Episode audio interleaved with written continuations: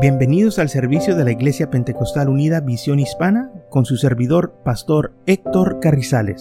Esperemos que reciba bendición y fortaleza en su vida a través del glorioso Evangelio de Jesucristo.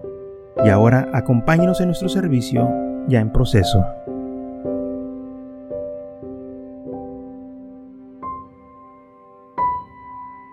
Vamos a leer lo que dice en 2 Corintios capítulo 15, versículo 21 al 22 dice, porque por cuanto la muerte entró por un hombre, también por un hombre la resurrección de los muertos. Porque así como en Adán todos mueren, también en Cristo todos serán vivificados. Entonces, por causa de la transgresión de un hombre, la muerte entró al mundo. Y esta fue la desobediencia la desobediencia de Adán nos trajo a nosotros graves consecuencias. ¿Qué fue lo que trajo la desobediencia? Bueno, trajo la muerte, trajo el dolor, trajo envidias, trajo pleitos, trajo agonía, trajo lágrimas.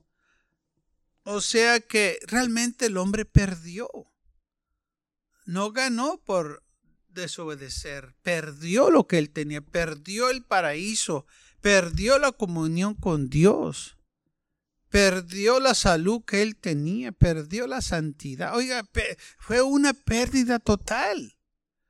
Lo que la serpiente le prometió a la mujer mm, fue pura mentira. Pero porque la serpiente la pudo engañar, porque lo que dice la Biblia, que la mujer fue engañada y ella pudo, ¿verdad?, a este, convencer a Adán de que desobedeciera a Dios y él también tomó de su fruto. Y lo que él no sabía que al tomar ese fruto a desobedecer, él iba a perder todo lo que él tenía. Podía él comer del árbol de la vida, del fruto de ese árbol, todo lo que él quería, pero al desobedecer ya no pudo. Tuvo que ser expulsado fuera del paraíso. ¿Qué hizo? Pues nomás desobedeció, nomás y nomás. Pero esa desobediencia causó que entrara la muerte. Esa desobediencia causó que hubiese una separación entre el hombre y Dios.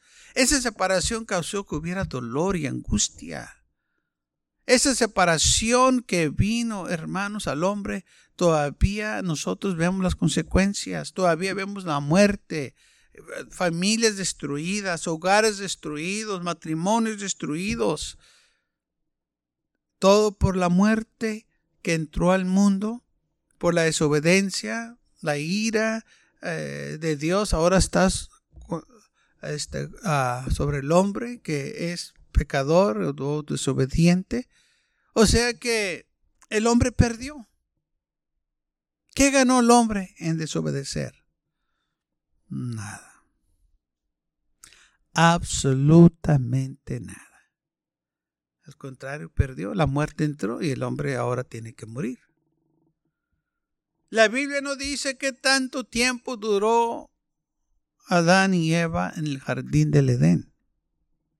Nomás dice que estaban ahí. No da un lapso de tiempo, sino que dice que estaban ahí. Y también leemos que después que desobedecieron, fueron expulsados. Y desde que el hombre fue expulsado del jardín del Edén, ha sufrido por esa desobediencia. Y aquellos que son desobedientes todo el tiempo van a sufrir. Aquellos que no se sujetan a los mandamientos de Dios van a sufrir. Por eso la Biblia nos manda a nosotros que seamos obedientes. Por eso dice la Biblia, si hoy escuchas su voz, no endurezcas vuestro corazón. O sea, haz o obedece lo que el Señor te está pidiendo. Dice la Biblia que sus mandamientos no son duros. Todo, todo lo que el Señor nos pide, hermanos, es para nuestro propio bienestar. nos dice que háganos ciertas cosas para protegernos a nosotros. Por eso lo hace. No porque quiere este, que nosotros seamos ahí unos títeres eh, y Él nos quiere mover a su manera. No, Él quiere protegernos. Por eso dice, no hagas eso, no porque Él mira, hermanos, el futuro, Él mira el, eh, el, peligro que nos rodea, Él mira todas esas cosas que nosotros no vemos.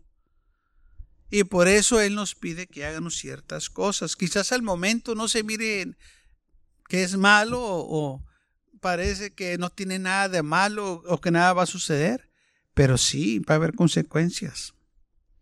Entonces, por eso el Señor nos pide que confiemos en Él. De esto se trata el Evangelio. Tienes que confiar. Si quieres tener éxito, si quieres ser una persona bendecida, si quieres ser una persona que tiene victoria en su vida, entonces tenemos que aprender a obedecer. En San Juan 14, 15, el Señor dice, si me améis, guardar mis mandamientos. Si me amas, guárdalos y vas a ser bendecido.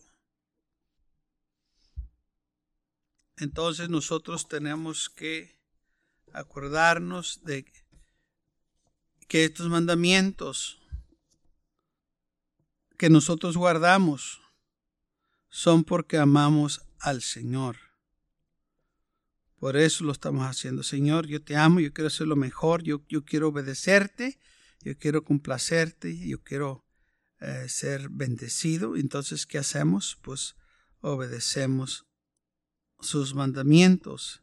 Y haciendo esto, nosotros vamos a tener una vida victoriosa, vamos a ser bendecidos en todo lo que hacemos, el Señor nos va a bendecir.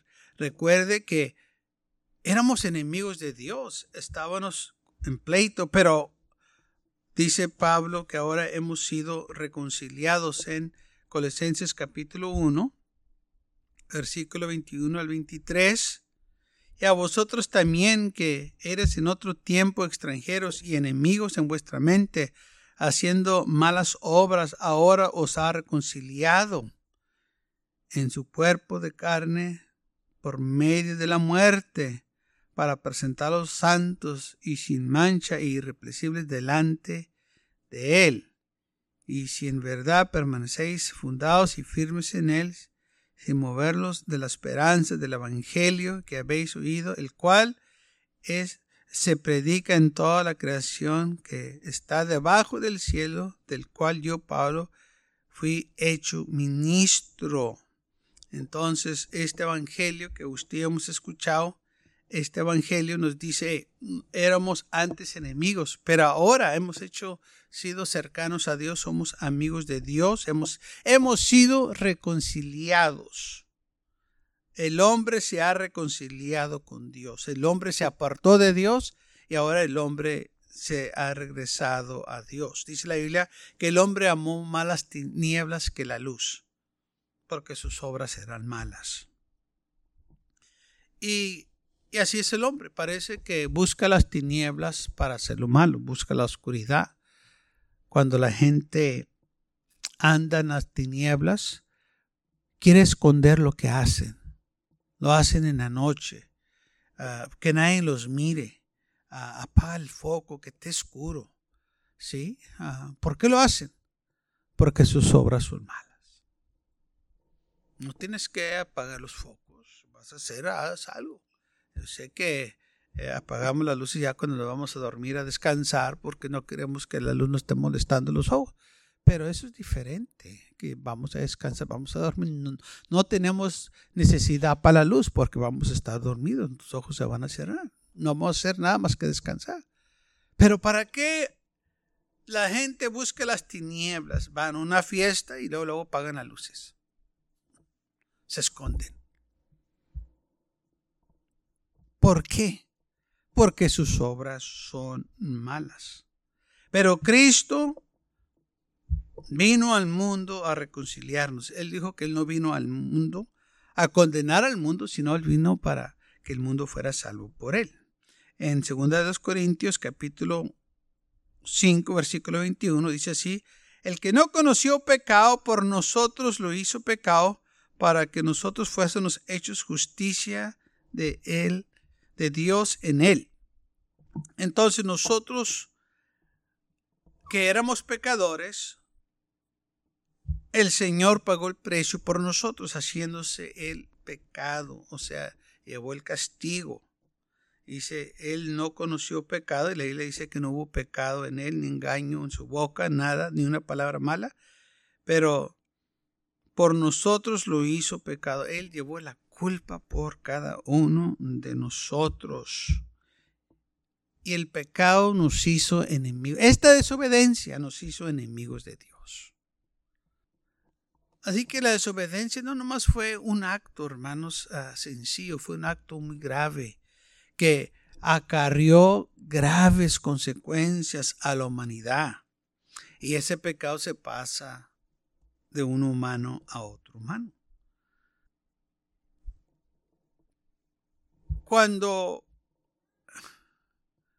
el hombre nace o la persona nace, ¿verdad que a los niños se les tiene que enseñar cómo caminar y cómo hacer cierta cosa, cómo vestirse? Pero ¿verdad que no tenemos que enseñarle lo malo? Como que ya saben. Saben echar mentiras, saben comportarse mal. Nadie les enseña eso. Pero ya vienen programados a hacer esas cosas. Lo malo, rápido que lo aprenden. Me acuerdo cuando nosotros íbamos para el norte a los trabajos, este, eh, me acuerdo que muchas de las veces los americanos me decían, Héctor, este, enséñame a hablar palabras en español, enséñame en español. Y yo les decía, está bueno, pues les decía palabras, es, esto, y no podían captar las palabras esas. Y, dice, no, hombre, eso está bien duro, que yo no puedo, porque pues, les decía que era casa y así, carros, y, y batallaban o palabras sencillas. Y no podían. Oh, pero las maldiciones que les enseñaba, en un ratito las captaba. Y yo les decía, ¿cómo pueden captar esas palabras malas rápido y las cosas buenas? No. Decían, no sé, está bien fácil. fácil, les decía. Y, pero son palabras malas. Sí, sí, sí, sí, pero está fácil. Y, les enseño palabras buenas y, no les entra. dice, pues no.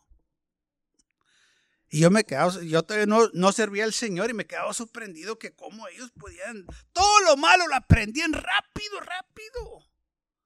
Con una vez lo aprendían. Y las palabras buenas, otra vez, otra vez. Y no podía. Yo me quedaba sorprendido. Pero ahora ya sé por qué.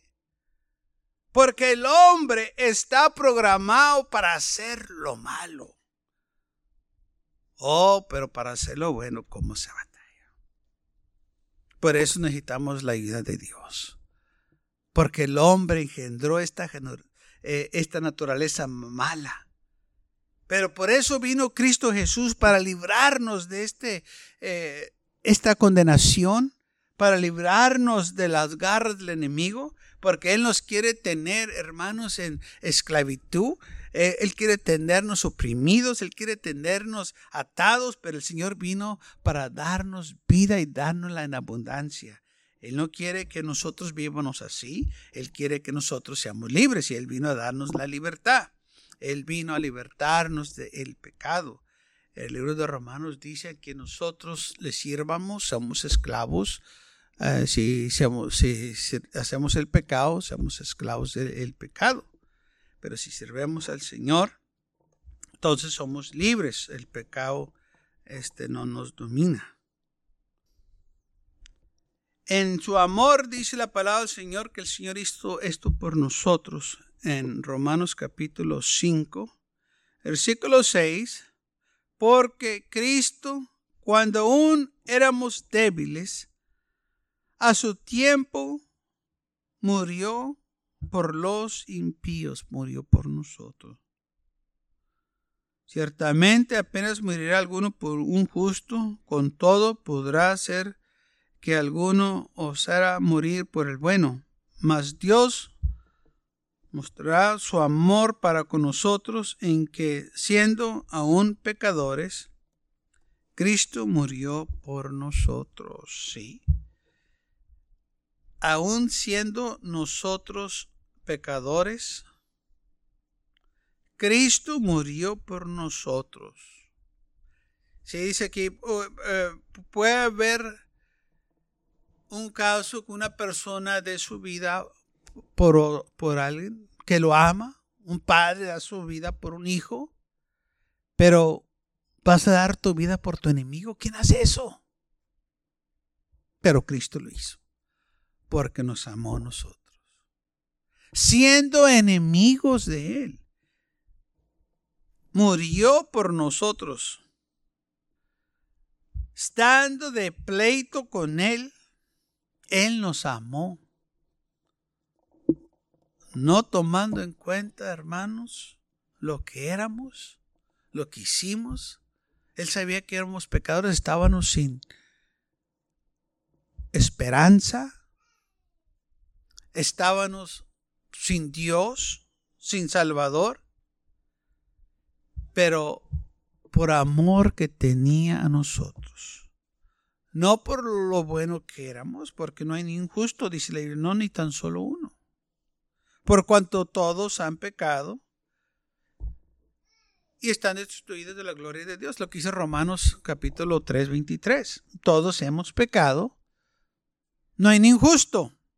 Entonces no podemos decir, bueno, Cristo murió por nosotros porque éramos buenos y pues este valió la pena que muriera por nosotros. No.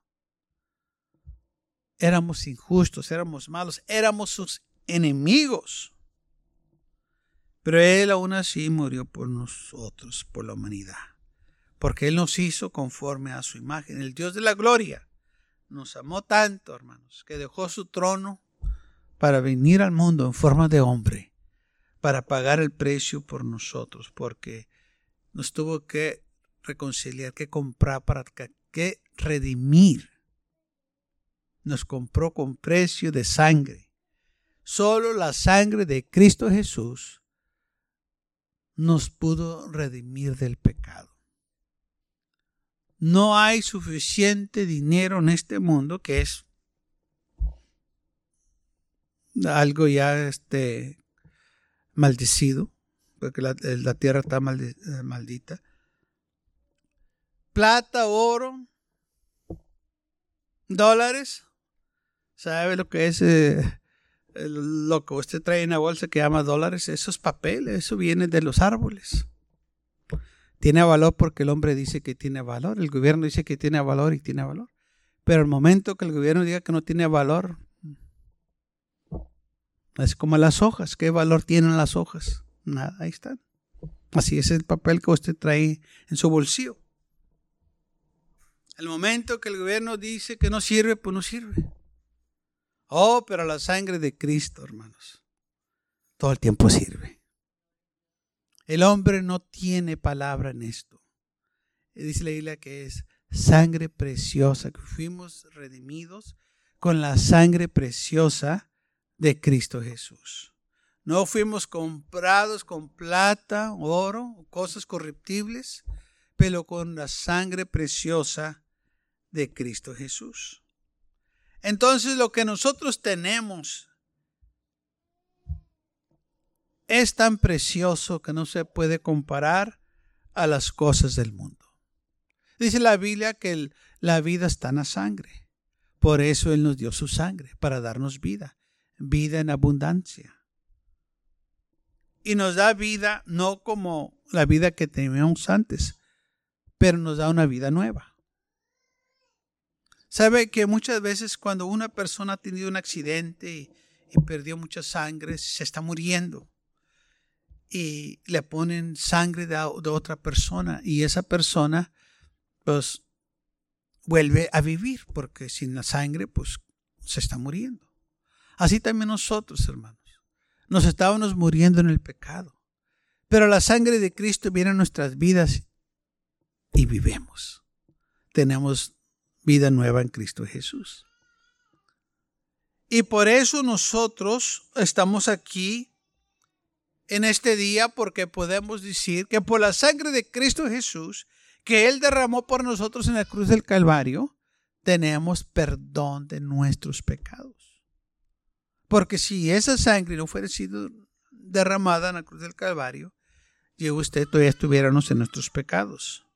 Pero por su amor que él hizo, por su amor que él derramó su sangre, por el sacrificio que él hizo, ahora yo usted podemos tener vida eterna. Gracias a Dios por su amor, gracias a Dios por su sangre que Él derramó por nosotros. Recuerde lo que dice Romanos capítulo 5, versículo 10, de que nosotros éramos enemigos de Dios. Si éramos enemigos de Dios, ¿usted cree que nos iba a ir bien siendo enemigos de Dios? Dice así porque si siendo enemigos fuimos reconciliados con Dios por medio de su Hijo, mucho más siendo reconciliados seremos salvos por su vida. Entonces éramos enemigos. Yo y usted estábamos en un estado depravado. Yo y usted realmente no teníamos esperanza. Yo y usted estábamos bajo condenación. Pero en Cristo Jesús, ahora somos salvos ahora tenemos vida eterna. Y gracias a Dios por ello. Que yo y usted estamos aquí por ese sacrificio, por esa sangre que Él derramó por nosotros en la cruz del Calvario.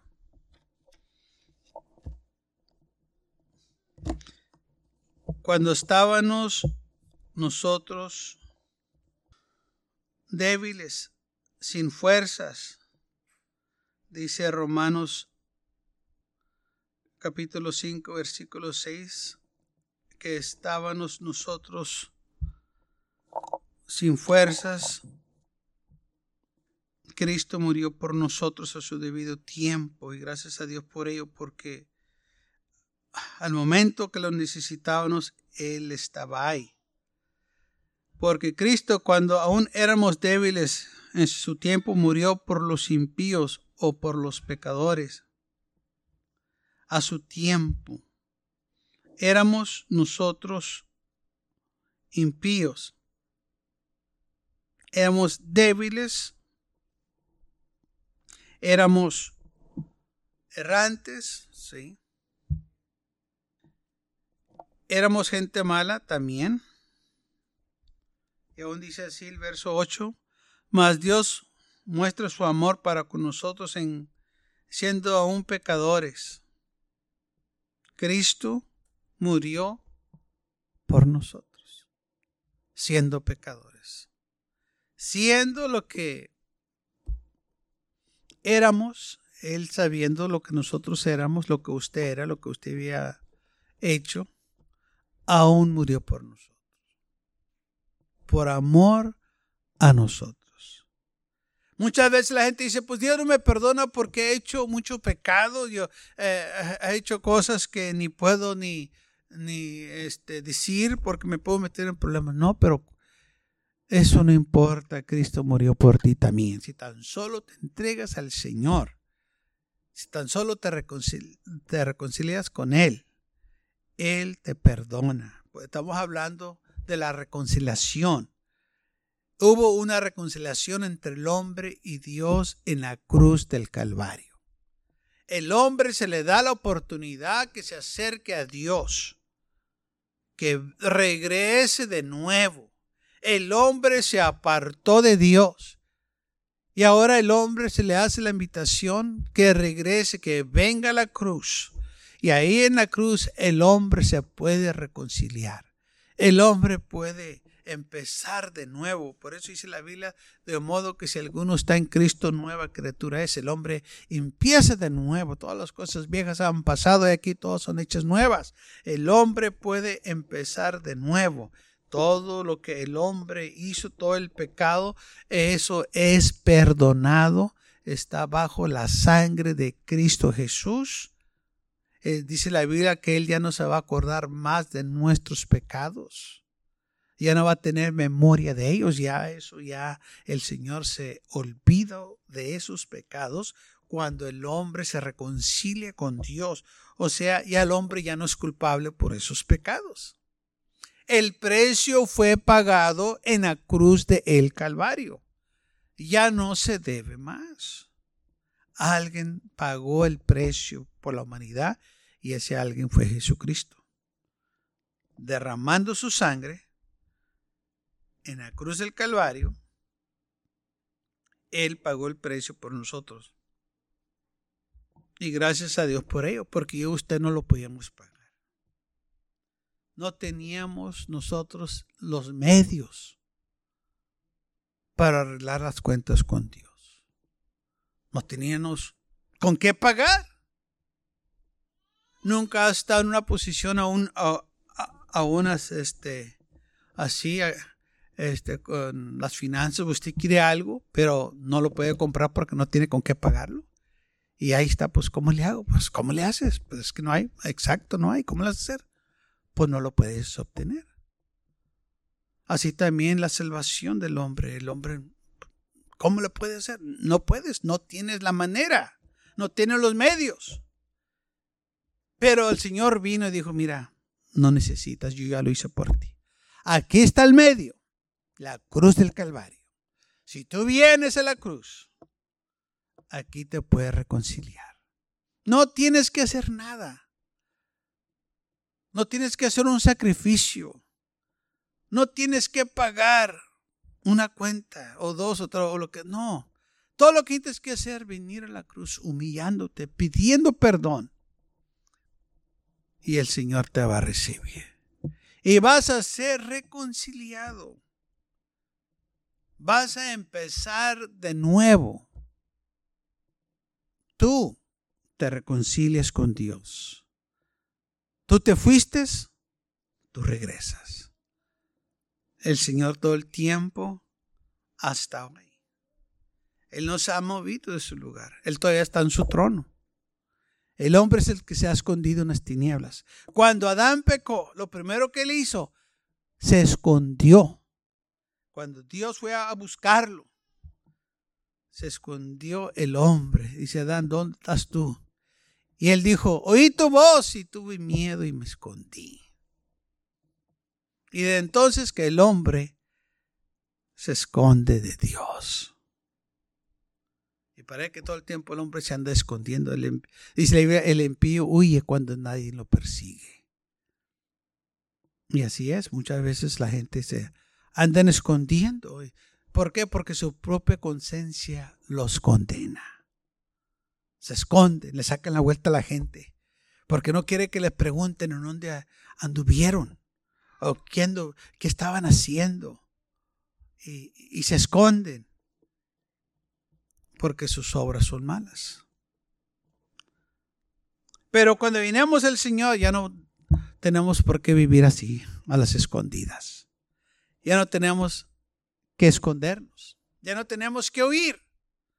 Porque hemos venido a la cruz. Todo eso se ha apartado de nosotros.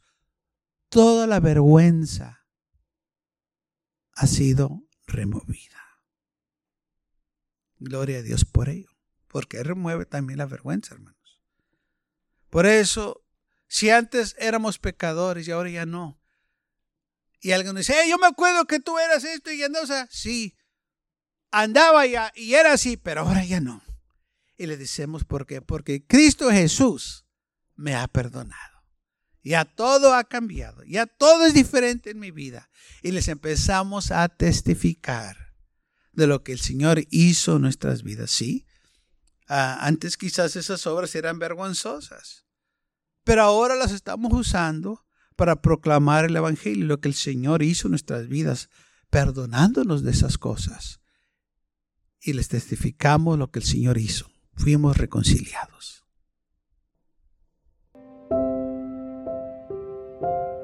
Gracias por acompañarnos y lo esperamos en el próximo servicio. Para más información, visítenos en nuestra página web macallen.church también le invitamos que nos visite nuestra iglesia que está ubicada en el 2418 Bowman Avenue con esquina calle 25 en McAllen, Texas 78501.